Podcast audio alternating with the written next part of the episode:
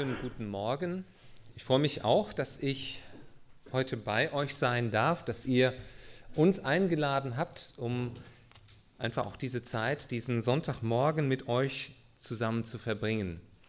Und ähm, es ist jetzt zweieinhalb Jahre her, dass ich das erste Mal hier eingeladen war, um zu predigen. Seitdem waren noch zweimal, glaube ich, dazugekommen. Und ähm, ich habe das immer auch sehr genossen, in eurer Mitte zu sein und ähm, freue mich einfach, dass es vielleicht in anderer Weise auch weitergeht, diese Verbindung zwischen, sag ich mal, der Gemeinde in Eupen und der Gemeinde hier.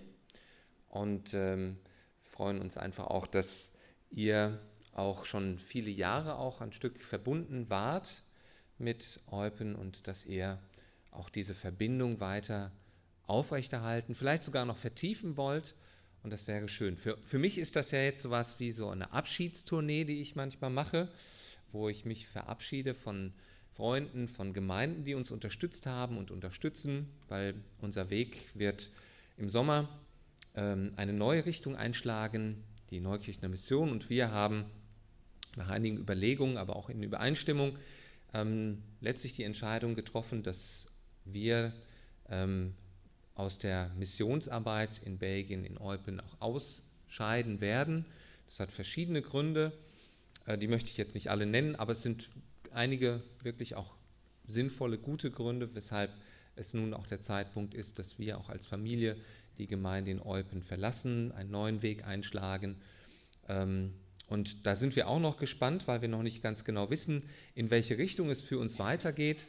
Da laufen Bewerbungsgespräche, da laufen einfach auch viele Überlegungen und äh, wir sind einfach auch da gespannt und sind natürlich auch dankbar, wenn ihr in diesem Prozess, in dem wir sind als Familie, uns begleitet, dass Gott uns da auch an einen guten Ort stellt, wo, wo wir wieder ganz neu dem Herrn dienen wollen.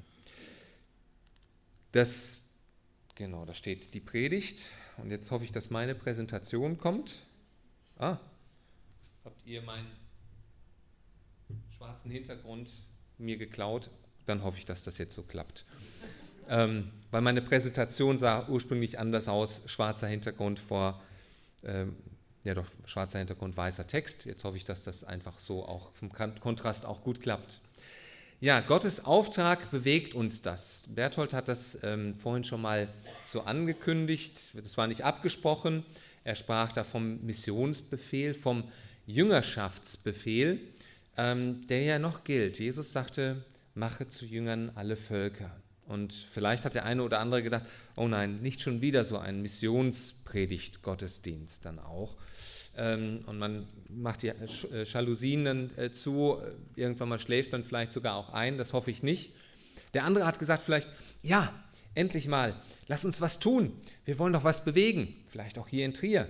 Und sagt, jetzt bin ich mal gespannt, was da jetzt auch an neuen Dingen kommt.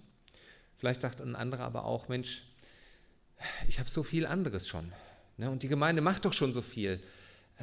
Wie soll das denn noch gehen, dass wir noch das eine oder andere zusätzlich machen? Und so sind die Reaktionen, wenn man über den Auftrag Gottes spricht, recht unterschiedlich. Die einen bewegt es, die anderen bewegt es vielleicht nicht. Manche sind vielleicht sogar enttäuscht, weil sie sehen, dass je mehr man sich vielleicht auch um Menschen bemüht, man sie doch nicht wirklich ähm, abholen kann, gewinnen kann und man dann vielleicht sogar auch enttäuscht aufgibt.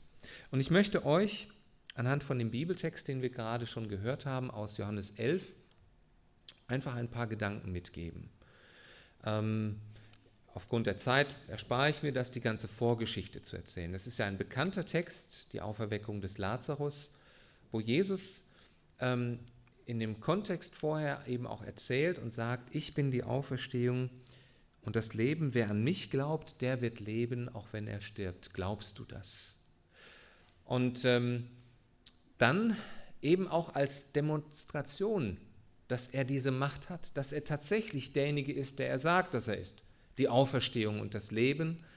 Aus diesem Grund weckt er, holt er Lazarus aus dem Tod wieder hervor, dass er lebt und zeigt damit, ja, er ist wirklich der Sohn Gottes, er ist der Messias Und das bewegt natürlich die Menschen damals, aber es bewegt natürlich auch, ruft andere Reaktionen hervor. Es ist in der Zeit kurz vor letztlich dann auch der Kreuzigung Jesu, in der Passionszeit geschieht. Es sind so diese letzten Meter, die Jesus geht auf dem Weg bis zum Kreuz hin. Und in diesem Kontext haben wir gerade eben diesen Text gehört und ich möchte uns einige Impulse damit geben. Johannes 11, Vers 34 bis 44. Das Erste, was mir in diesem Text auffällt, vielleicht macht ihr die Leinwand noch ein Stückchen weiter runter, wenn das geht, dann kriegen wir das auch ein bisschen noch hin. Dann ist das Bild auch ganz zu sehen, beziehungsweise ein Teil, der später noch kommt. Das Erste, was mir auffällt, ist eigentlich dieser Vers 34. Da sagt Jesus, wo habt ihr ihn begraben? Und die Menschen sagen, Herr, komm, wir zeigen es dir. Man fragt sich, warum stellt Jesus überhaupt eine solche Frage? Ist er nicht Gottes Sohn? Er müsste es doch längst wissen, wo sein Freund Lazarus begraben liegt. Das ist vielleicht eine Randbemerkung in diesem Text, aber ich glaube, dass ähm, kein Text, keine Aussage in der Bibel umsonst aufgeschrieben wurde, sondern dass auch solche Dinge etwas uns zu sagen haben. Zum einen kann man hier feststellen, dass hier ein Augenzeuge berichtet. Er erzählt eben vielleicht so ein kleines Detail, was uns zeigt, dass dieser Text nicht einfach nur ein Märchen ist, sondern es ist ein Augenzeugenbericht, eine Tatsache, die uns hier dargestellt wird und bestätigt die Echtheit dieser Ereignisse. Aber ich glaube, da steckt auch mehr dahinter. Wenn Jesus die Menschen fragt, wo habt ihr ihn begraben, da will er uns daran erinnern, dass wir einen Auftrag haben.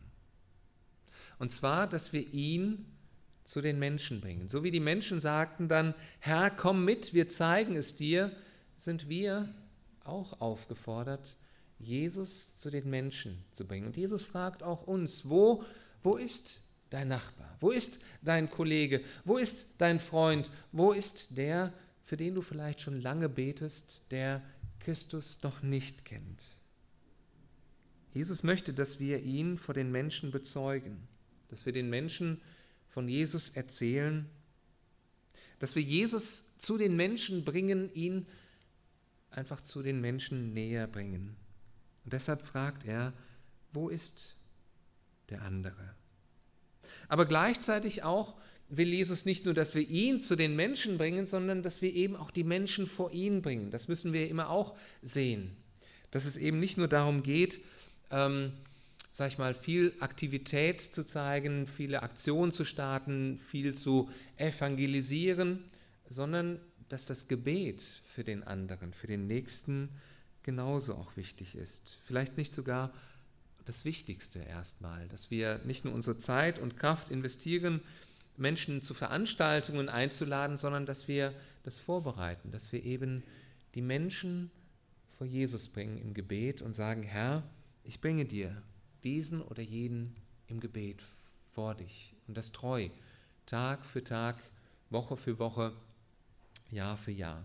Veronika, eine Frau aus der Gemeinde, erzählt immer wieder mal, wie das gekommen ist, dass sie zum Glauben gekommen ist. Sie ähm, ist mittlerweile schon über 25 Jahre dabei in der Gemeinde und sie erzählte, damals stand jemand bei ihr vor der Haustür und brachte ihr das Evangelium, kam, im Glauben, kam ins Gespräch über den Glauben und lud sie ein. Und sie haben dann einen Weg gemeinsam gegangen, bis das auch Veronika diesen Schritt des Glaubens gegangen ist. Und dann sagte die Frau, die sie eigentlich auch dazu Christus geführt hat, ich habe jeden Tag für dich gebetet. Und ich glaube, dass das ein ganz wichtiger Punkt ist.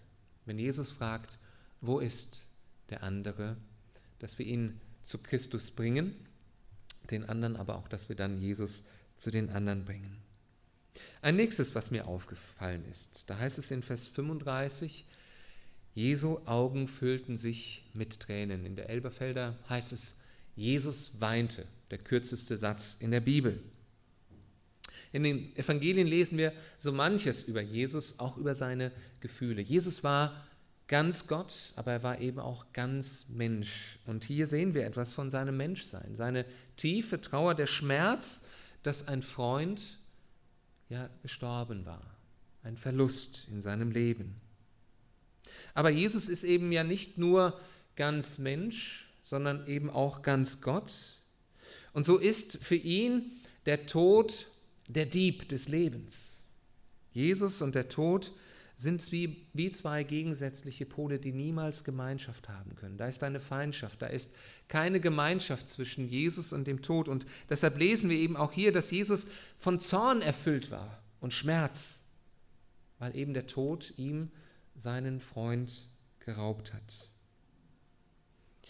Aber man kann natürlich hier den Tod von Lazarus auch ein Stück als Bild betrachten und übertragen. Eine Illustration für den Zustand des natürlichen Menschen. Denn die Bibel sagt, in Gottes Augen ist der natürliche Mensch, also der Mensch ohne Christus, durch die Sünde geistlich tot. Ihm fehlt das Leben, was Gott in uns hineingelegt hat, das wahre geistliche Leben, das nur Jesus im Menschen bewirken kann. Paulus schreibt es so schön im Epheserbrief, leider ist das jetzt hier vorne nicht ganz so gut zu lesen, auf der ähm, Folie.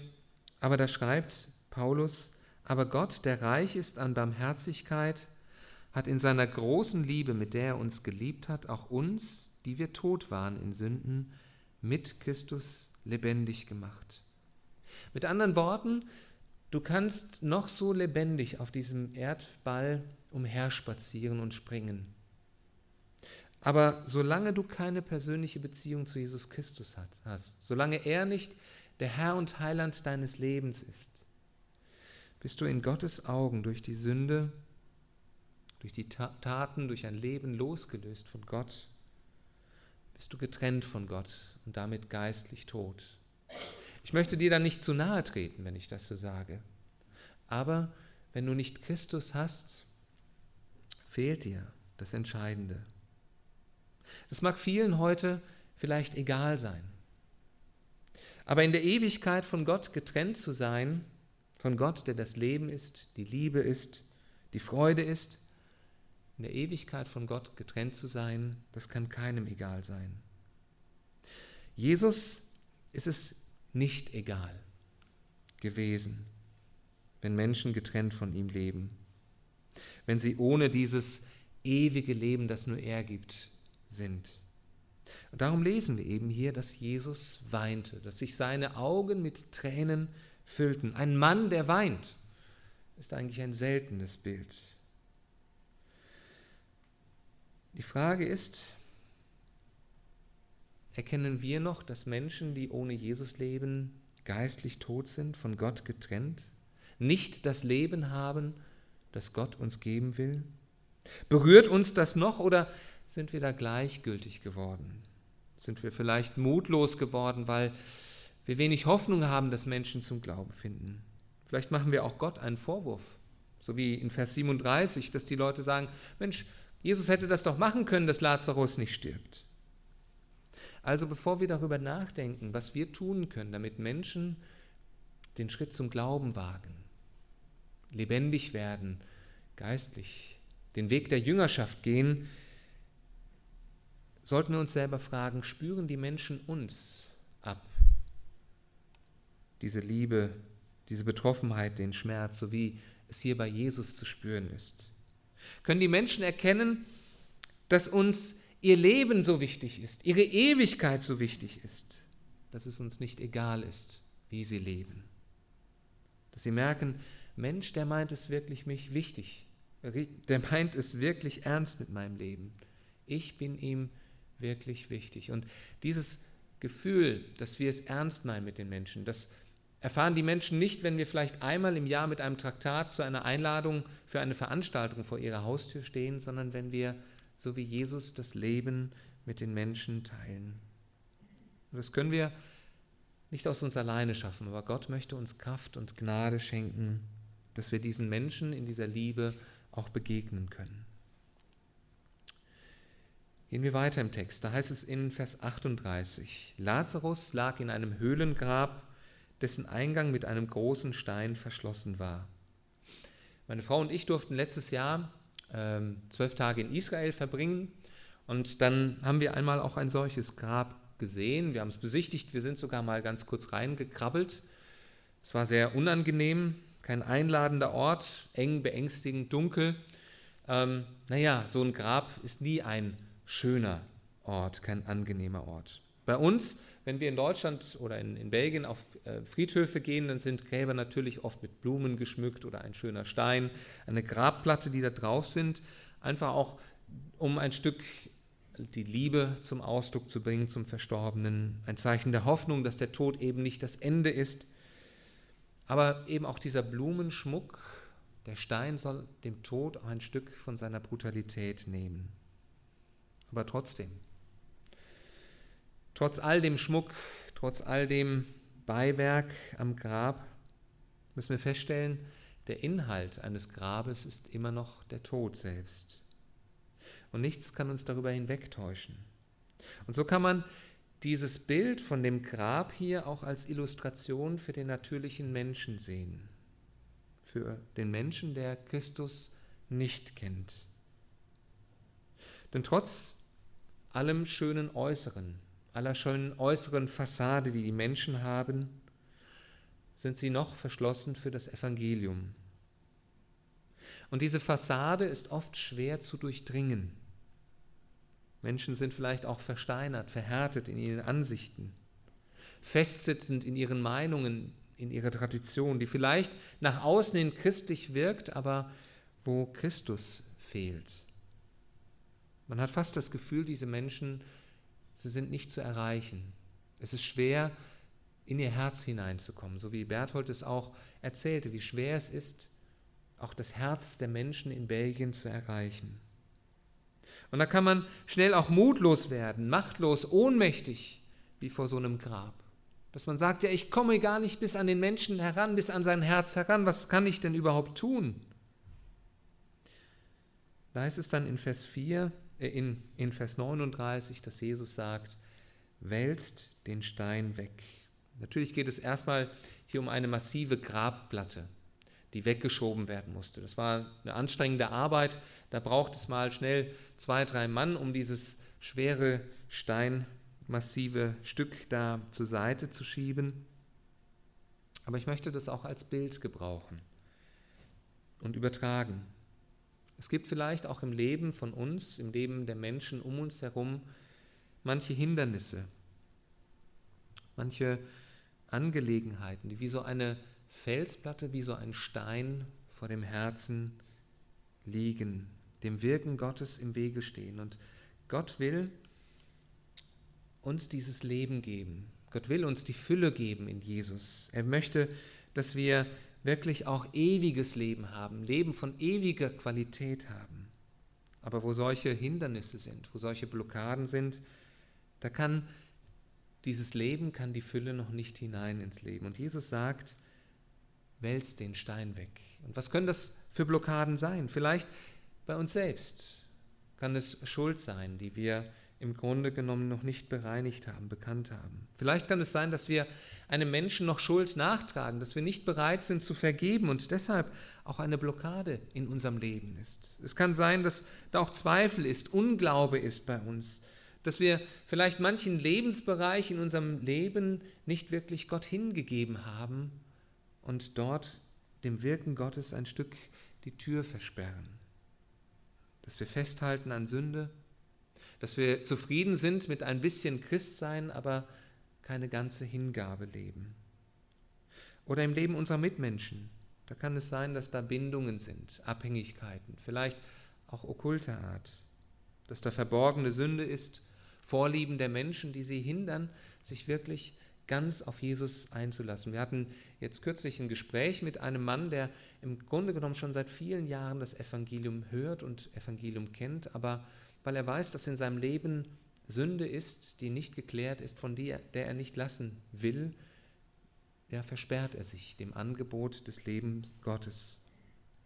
Es kann auch sein, dass da Zweifel sind, dass da vielleicht auch man sich am Leben der Christen auch ärgert, weil die vielleicht auch un glaubwürdig leben.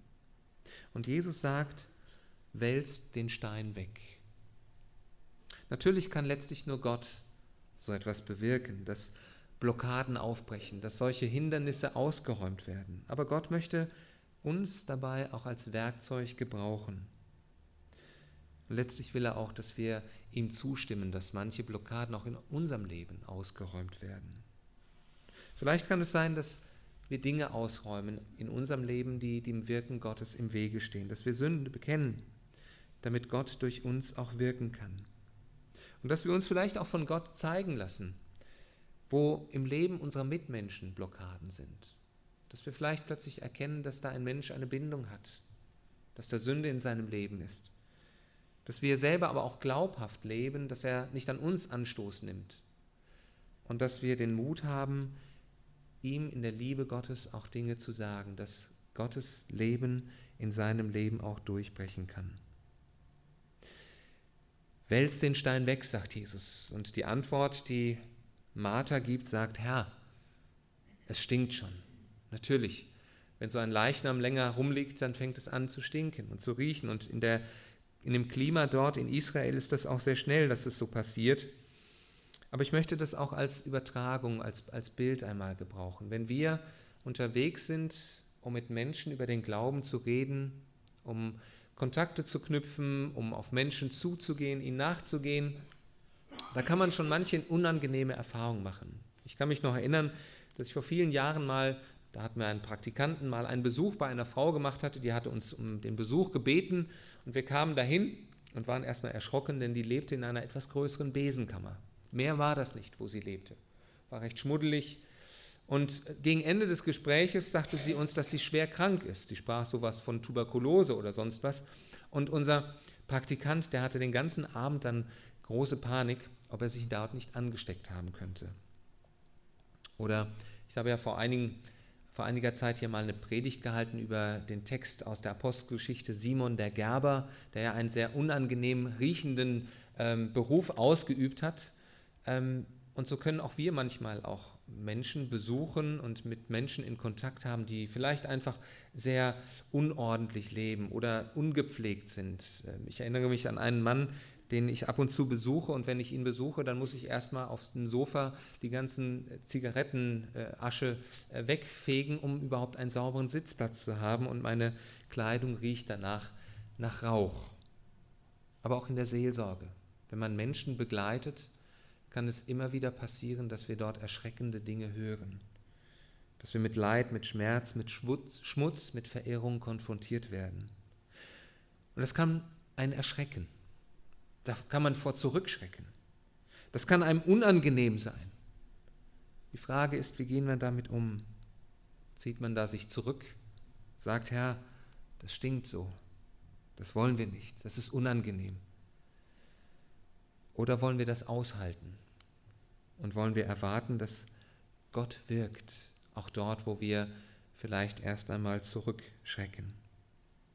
Die Zeit reicht nicht, um noch viel einzugehen auf die Verse 40, 41, 42, vielleicht nur ganz kurz.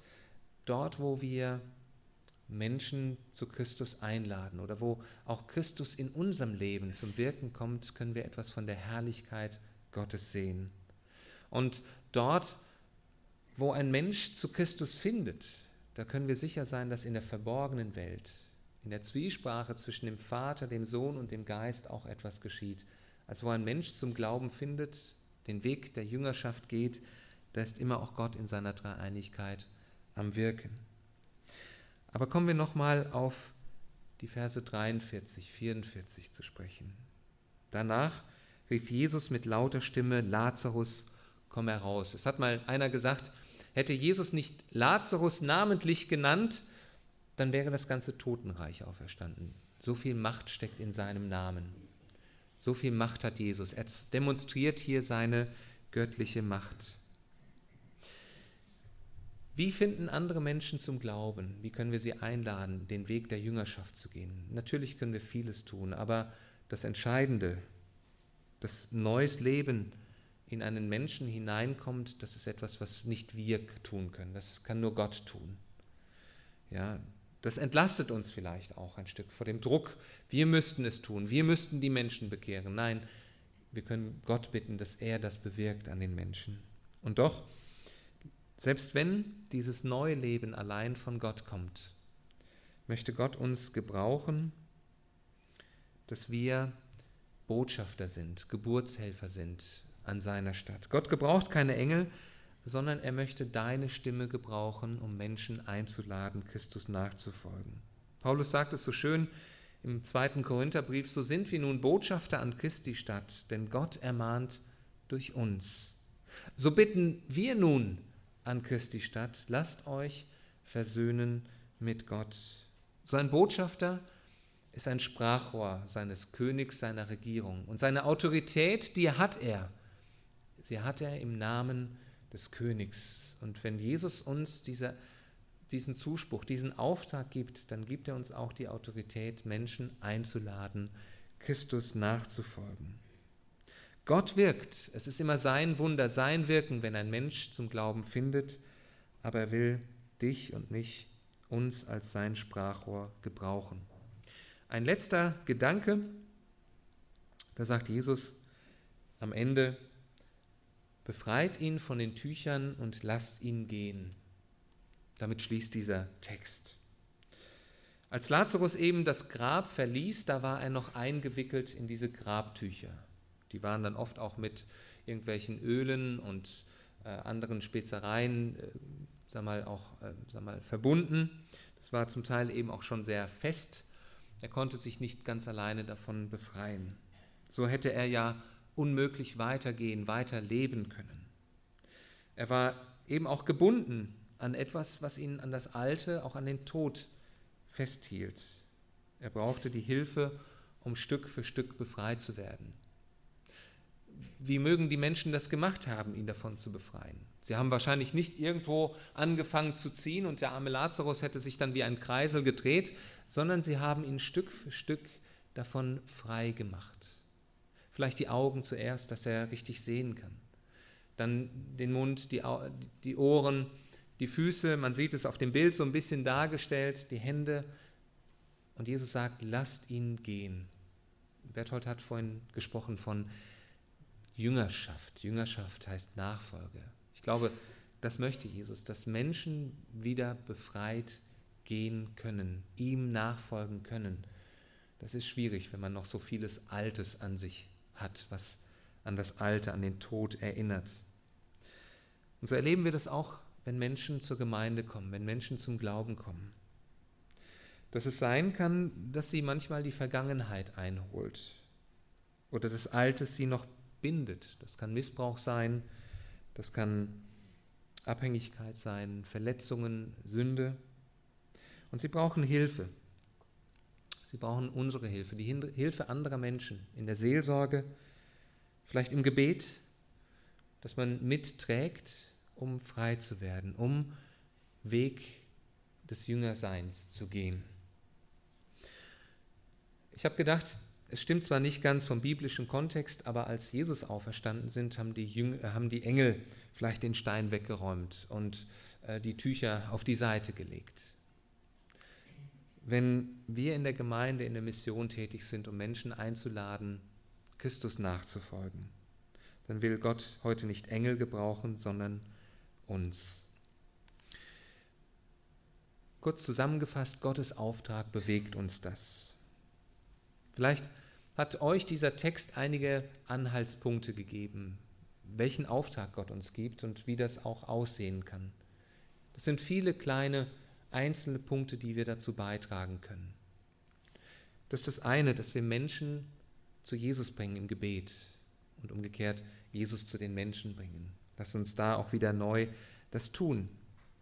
Das zweite vielleicht auch, dass wir uns fragen, spüren die Menschen, wirklich auch, dass sie uns wichtig sind, dass wir wirklich auch mitleben, mitleiden mit ihrem Leben, dass uns ihre Verlorenheit auch berührt und nicht gleichgültig lässt. Vielleicht, dass wir auch Gott bitten, dass er uns neu diese Betroffenheit auch schenkt für die Menschen. Wälz den Stein weg, sagt Jesus. Wo gibt es Hindernisse, die vielleicht auch uns erstmal blockieren oder eben andere blockieren, den Weg der Nachfolge zu gehen, dass wir einfach auch Dinge ausräumen oder helfen, dass sie ausgeräumt werden. Auch die Frage, ob wir wie Jesus Botschafter sind an seiner Stadt, Menschen einladen, in die Nachfolge zu gehen. Und dass wir zuletzt eben, so wie Jesus es sagt, auch helfen, dass Menschen frei werden, dass Bindungen gelöst werden. Löst die Binden.